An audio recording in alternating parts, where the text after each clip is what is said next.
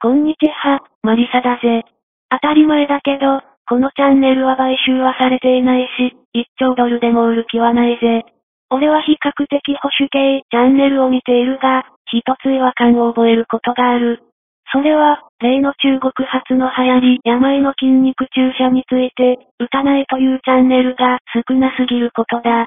もちろん、YouTube が打たないというチャンネルを弾圧しているのは事実であり、その結果、多数のクリエイターがビットシュートやオデシーに流れていってから、もう1年以上経つ。日本ではそのような流れも特になく、打たない人を非科学だとか、低能だと断定し、頭がおかしいと扱うような雰囲気がある。俺はこれを全体主義への片鱗だと考えてはいるが、注射自体は多分まあ、安全なのだろうぜ。とにかく、医療行為を他人に強要することは、明白に犯罪行為だぜ。たまに来やすく他人に医療行為を進めているチャンネルがあるが、これは極めて危険だぜ。なんとなく勢いで他人に進めた場合、もしも死んでしまったり、重大な症状が出た場合に、あなたが責任を問われる可能性があるぜ。俺はわざと統計学は信用しない。だから、実際に面識のある人を見ていて判断する。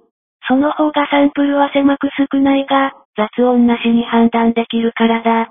そこから言えるのは、この注射は、おそらくまあ、安全なんじゃないかな、多分、という感じだ。決めるのは100%個人の自由によるもので、いかなる医療行為も他人に強要してはならないぜ。もしも正義のために、この医療行為は他人に強要しても良いのだ、という意見があれば、それは明白に誤りだぜ。また、日本国の憲法にも反する行為だぜ。俺はいろいろな医療注射をしてるし、科学をある程度は信じるが、この注射については、疑問が多数あるのは事実だ。だから、他人に進めることはできないし、強要することはありえないぜ。